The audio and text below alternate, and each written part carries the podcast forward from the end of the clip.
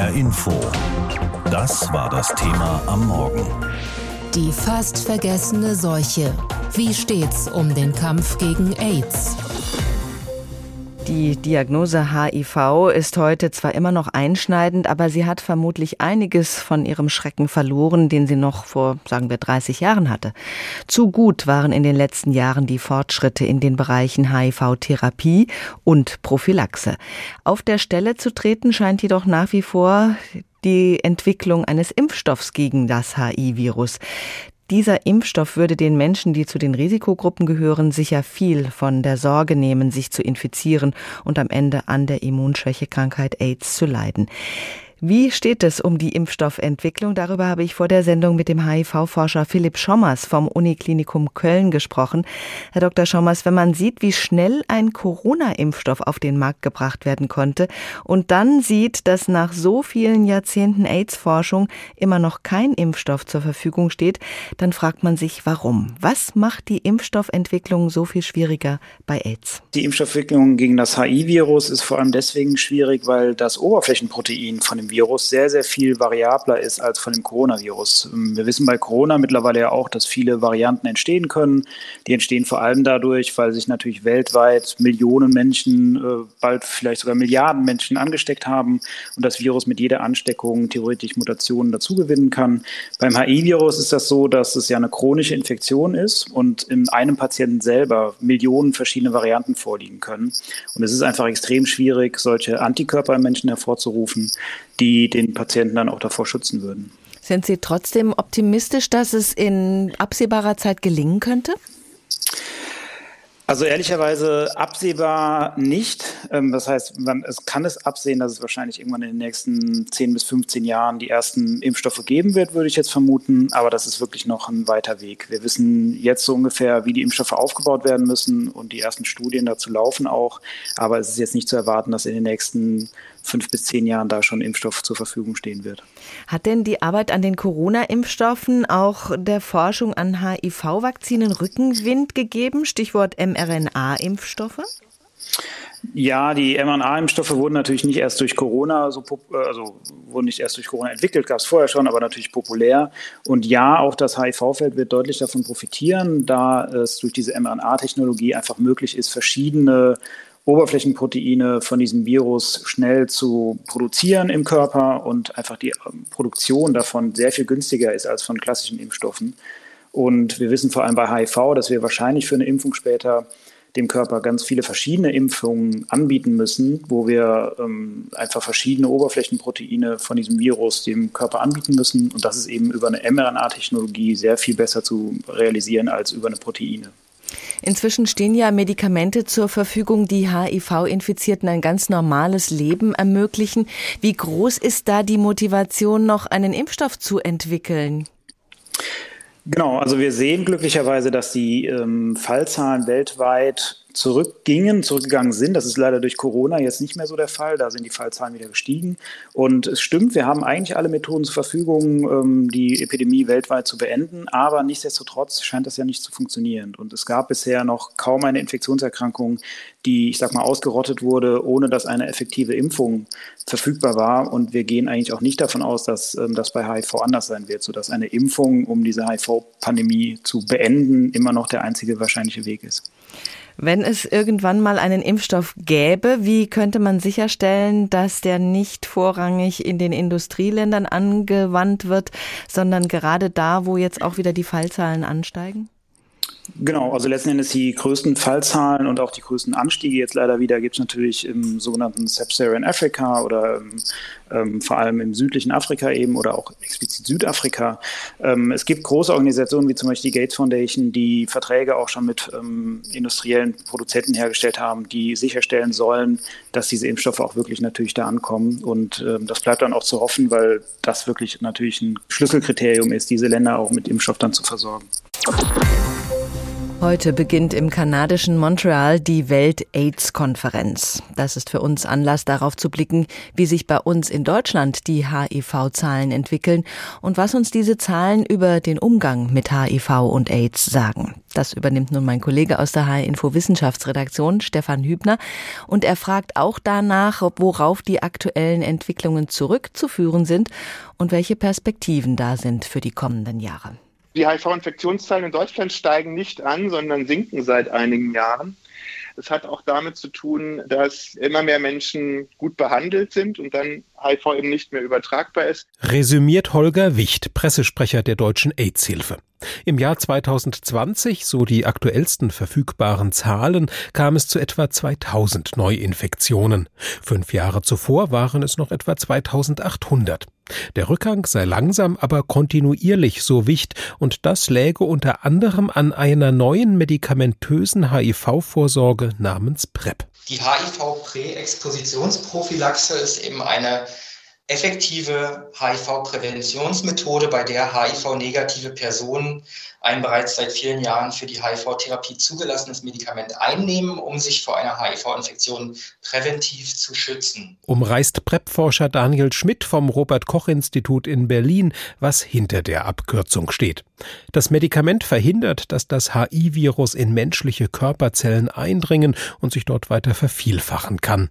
Seit September 2019 wird diese Art der Vorsorge über Krankenkassen finanziert und das macht sie vor allem für Menschen mit hohem Infektionsrisiko attraktiv. Das, was schade ist bisher, ist eben, dass das Potenzial der PrEP so nicht ausgeschöpft wird, einfach auch, weil wenige Leute außerhalb dieser Gruppe der Männer, die Sex mit Männern haben, von der PrEP wissen, auch wenn sie eigentlich für die PrEP vielleicht sogar in Frage kämen. Damit meint Daniel Schmidt vor allem die beiden anderen hauptbetroffenen Gruppen, nämlich Personen, die sich über heterosexuellen Geschlechtskontakt oder über intravenösen Drogenkonsum infizieren.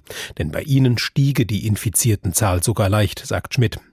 Dennoch betrachtet Holger Wicht von der Deutschen AIDS-Hilfe die Entwicklung in der Gesamtschau positiv, auch weil sich die Lebensqualität der Infizierten in Deutschland vorteilhaft verändert habe. Heute kann man mit HIV gut leben, wie alle anderen Menschen auch. In jeder Hinsicht, bis hin zu Familienplanung, Sexualität und so weiter. Man kann sogar Kinder zur Welt bringen, die HIV-negativ sind als HIV-positive Frau. Natürlich darf man trotzdem die HIV-Infektion auch nicht unterschätzen. Es bleibt eine chronische Erkrankung. Die in Deutschland mehr als 90.000 Menschen und weltweit über 400 Mal so viele Personen betrifft. Obwohl HIV seine Schrecken zumindest bei uns schrittweise verliert, bleibt eine Infektion potenziell tödlich. Etablierte Präventionsmaßnahmen wie Kondome oder antiretrovirale Therapien bleiben relevant, auch wenn Deutschland die Ziele des AIDS-Programms der Vereinten Nationen bereits übererfüllt. 90 Prozent der HIV-Infektionen sind diagnostiziert, 97 Prozent der Diagnostizierten erhalten HIV-Medikamente. Bei 96 Prozent von ihnen ist HIV nicht mehr nachweisbar. Das Ziel der UNO waren 90 Prozent in allen drei Kategorien bis 2020. Weltweit haben sich im vergangenen Jahr rund 1,5 Millionen Menschen neu mit dem HI-Virus infiziert. Das sind Zahlen aus einem Bericht der Vereinten Nationen, der am Mittwoch veröffentlicht wurde. In einigen Regionen steigen die Infektionszahlen im Moment wieder. Ist es trotzdem möglich, die Immunschwächekrankheit AIDS irgendwann weltweit zu besiegen und die Epidemie zu beenden? Eigentlich soll das bis zum Jahr 2030 gelingen und es hat sich auch viel verbessert. Es gibt virushemmende Die ein fast normales Leben ermöglichen. Es wird an Impfstoffen geforscht und es werden Milliarden in internationale Hilfs- und Aufklärungsprojekte gesteckt. Aber noch immer macht es einen großen Unterschied, auf welchem Kontinent man lebt, wenn es darum geht, ob man sich ansteckt, ob es Tests gibt und Medikamente. In Montreal startet heute die Welt-AIDS-Konferenz, ein internationales Treffen, auf dem alle zwei Jahre die aktuelle Lage diskutiert wird. Mit dabei in Kanada ist der Sprecher der deutschen AIDS-Hilfe, Holger Wicht, mit dem ich vor der Sendung sprechen konnte. Herr Wicht, die Corona-Pandemie bedeutet aktuell für die AIDS-Bekämpfung große Rückschläge. In manchen Regionen der Welt gibt es wieder mehr Ansteckungen mit HIV. Was sind die Gründe dafür? Die Gründe sind ganz einfach, dass äh, Covid unheimlich viele Ressourcen auf sich gezogen hat, dass Gesundheitssysteme sich ganz auf die Epidemiebekämpfung bei Covid ausgerichtet haben. Und damit waren viele Stellen überlastet, die bisher zum Beispiel Tests angeboten haben, Beratung angeboten haben. Also die ganzen äh, Servicedienstleistungen, die im HIV-Bereich so wichtig sind, wo Menschen hingehen und sich äh, beraten lassen und behandeln lassen können, die waren teilweise einfach nicht mehr verfügbar. Gleichzeitig gab es kurzfristige Unterbrechungen von Lieferketten, Medikamente zum Beispiel, und Behandlungsprogramme waren stark beeinträchtigt über eine Zeit. Ne? Und mhm. Präventionsprogramme zum Beispiel, die ja auch von Kontinuität leben, dass man dauerhaft Menschen informiert und stark macht, sich zu schützen, auch die waren natürlich über lange Zeit teilweise ausgesetzt oder stark eingeschränkt. Die Deutsche AIDS-Hilfe ist einer der Big Player in der Bekämpfung von HIV und AIDS. Welche Ziele haben Sie sich diesmal für Montreal gesteckt? Für uns geht es hier vor allem darum, uns zu vernetzen und zu schauen, wie wir anderen helfen können, von unserer Arbeit zu profitieren und andersrum. Hier kommt ja wirklich die Welt zusammen und lernt voneinander. Die HIV-Community ist eine unglaublich außergewöhnliche Weltgemeinschaft. Und die lebt sehr davon, dass man auch voneinander lernt, im Dialog bleibt und sich gegenseitig unterstützt. Politische Signale müssen natürlich auch immer von einer solchen Konferenz ausgehen. Und da geht es vor allem darum, dass die Weltgemeinschaft den Kampf gegen HIV besser finanzieren muss. Durch die Schäden, die durch Covid entstanden sind, ist es zu großen Rückständen gekommen. Viele Erfolge, die wir ja durchaus in den letzten Jahrzehnten geschafft haben, sind wieder in Gefahr. Und wir brauchen ungefähr 18 Milliarden Dollar für die nächsten drei Jahre. Und in diesem Jahr findet eine wichtige Konferenz statt, wo über die Ausstattung für den globalen Fonds gegen Tuberkulose, AIDS und Malaria entschieden wird. Und da muss auch Deutschland mit gutem Beispiel vorangehen und seine Beiträge nochmal deutlich erhöhen. Weltweite Chancengerechtigkeit ist ein Dauerthema bei der AIDS-Bekämpfung. Sie sind mit der Deutschen AIDS-Hilfe in Programmen in Asien und Afrika aktiv. Wo ist derzeit am meisten zu tun? Wer braucht die Aufmerksamkeit am dringendsten? Wir haben einen großen Schwerpunkt in Osteuropa. Es ist natürlich nicht das, die einzige Region, wo Aufmerksamkeit nötig ist, aber wir haben viele Kooperationsprojekte in Osteuropa und das macht uns natürlich größte Sorgen zurzeit. Die Ukraine ähm, ist ein Beispiel dafür, wo enorme Erfolge erreicht wurden in den letzten Jahren, die jetzt natürlich durch den Krieg wieder in Gefahr sind, wo Menschen ihre Versorgung teilweise zu verlieren drohen oder schon verloren haben. Wir blicken mit großer Sorge auf Russland, nicht nur wegen des Krieges, sondern auch, weil dort schon seit vielen Jahren oder eigentlich schon immer nicht die Prävention angeboten wird für die stark von HIV betroffenen Gruppen, die sie brauchen. Dort werden schwule Männer verfemt. Äh, man darf nicht darüber reden in der Öffentlichkeit. Da kann man also auch keine gute HIV-Prävention machen. Drogenkonsumierende Menschen, die auch Hilfe brauchen, werden marginalisiert, strafverfolgt, als Abschaum gebrandmarkt. Und das sind alles Bedingungen, die letztlich dazu führen, dass in der Region die Zahlen hochgehen, obwohl sie weltweit runtergehen und noch viel stärker runtergehen könnten. Das ist die Tragödie. Wir wissen, was funktioniert. Wir wissen, was die Menschen brauchen, um sich zu schützen und nicht an AIDS zu erkranken. Und manche Länder verweigern sich einfach oder es gibt nicht genug Geld, um es umzusetzen. Hm. Betroffen sind nicht nur die Gruppen, an die man zunächst denkt. In der afrikanischen Subsahara beispielsweise haben jugendliche Mädchen einen Anteil an den HIV-Infektionen von 25 Prozent, obwohl sie nur 10 Prozent der Bevölkerung ausmachen. Diese Mädchen sind nicht über ihre Rechte aufgeklärt. Sie trauen sich beispielsweise nicht auf Kondome zu bestehen. Wo müssen Programme ansetzen, um Frauen und Kinder in Entwicklungsländern besser zu schützen? Es geht auch bei dieser Gruppe genau um das, worum es immer geht bei HIV, nämlich Menschen stark zu machen, ihre Rechte zu stärken und ihnen zu vermitteln, dass sie Rechte haben, dass sie die auch durchsetzen können im Zweifel.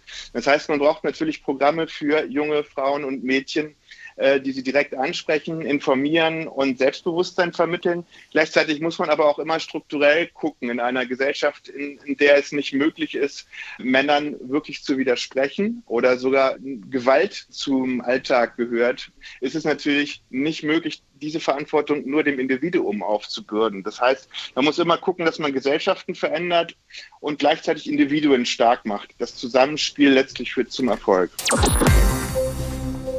Es geht um HIV, um das Virus, das ein wenig in den Hintergrund geraten ist in den vergangenen Jahren und dann eben auch die Krankheit AIDS auslösen kann. Denn noch immer sterben Jahr für Jahr viele Menschen an den Folgen der Infektion.